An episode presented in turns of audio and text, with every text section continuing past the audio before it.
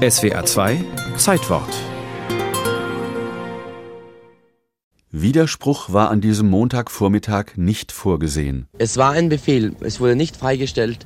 Man sagte, wir müssen den Fluss überqueren. Erzählte einer der Überlebenden wenige Tage später einem Radioreporter. Ein anderer berichtete, eigentlich war alles Routine für die Fallschirmjäger in Spee. Wir sind angetreten auf der Straße, sind dann runtergelaufen zum Flussufer und sind dann einer nach der anderen in eine Reihe den Fluss zu überqueren, haben es versucht. Doch die Iller ist tiefer, reißender, gefährlicher als gedacht. Die 28 Rekruten, erst zwei Monate zuvor zum Wehrdienst eingezogen, geraten im nur acht Grad kalten Wasser unter Stress.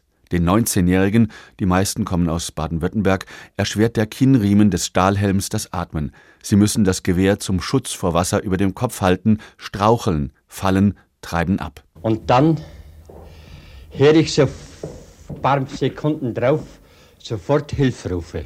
Schildert ein Anwohner seine ersten Eindrücke kurz darauf.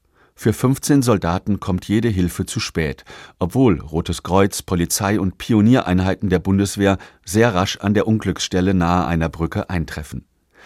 Verteidigungsminister Franz Josef Strauß, Ex-Oberleutnant der Wehrmacht, hat an jenem 3. Juni 1957 Privates im Kopf, seinen Polterabend. Er packt in Rott am Inn Schwiegervater und Fotografen in seinen Dienstwagen, rast nach Kempten und tobt, weshalb das Verbot, die Iller zu durchqueren, nicht eingehalten worden sei.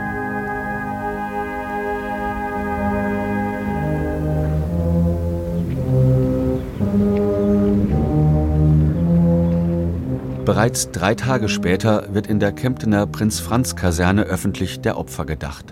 Wagners Trauermusik aus dem Parsival erklingt und natürlich Ich hat einen Kameraden.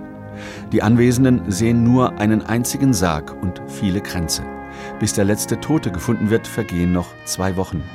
Strauß und seine Generäle wollen mit der Zeremonie eine beginnende Debatte steuern. Manche Medien und die Opposition werfen ihnen vor, Mitverantwortung zu tragen.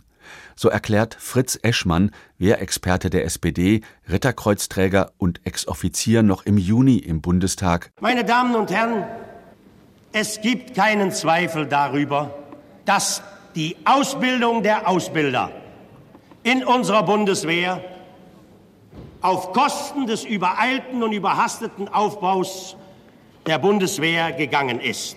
Soll heißen, Strauß hat zu schnell viele Rekruten eingezogen, weil die USA und die NATO im Kalten Krieg drängen. Aber es fehlen erfahrene Unteroffiziere und Feldwebel, die den Wehrdienstleistenden das Soldatenhandwerk beibringen. Klar, dass der ehrgeizige FJS das nicht auf sich sitzen lässt. Es sind 15 junge Soldaten der Bundeswehr, die durch dieses Unglück ihr Leben auf einmal verloren haben. Aber die Gerechtigkeit gebietet festzustellen, dass die manchmal geäußerten Meinungen über die angeblich höheren Unfallziffern in der Bundeswehr nicht zutreffen. Auch wenn eine Untersuchung später ergibt, die Fallschirmjäger in Kempten hatten tatsächlich zu wenig Offiziere, Feldwebel und Unteroffiziere, bei einem Gerichtsverfahren, das bereits im August 1957 beginnt, wird nur jener unerfahrene 23-jährige Stabsunteroffizier verurteilt, der die Rekruten in die Iller führte. Alle anderen, Zugführer, Kompaniechef, Bataillonskommandeur, bleiben ungeschoren. Folgen hat das Iller-Unglück aber dennoch. Es stärkt jene, die die innere Führung der Bundeswehr verbessern wollen, Zivilcourage von Soldaten angesichts zweifelhafter Befehle. Und das Soldatenhilfswerk der Bundeswehr wird gegründet. Es hilft Soldatinnen und Soldaten und ihren Angehörigen bis heute, wenn sie durch Unfälle im Dienst in Not geraten.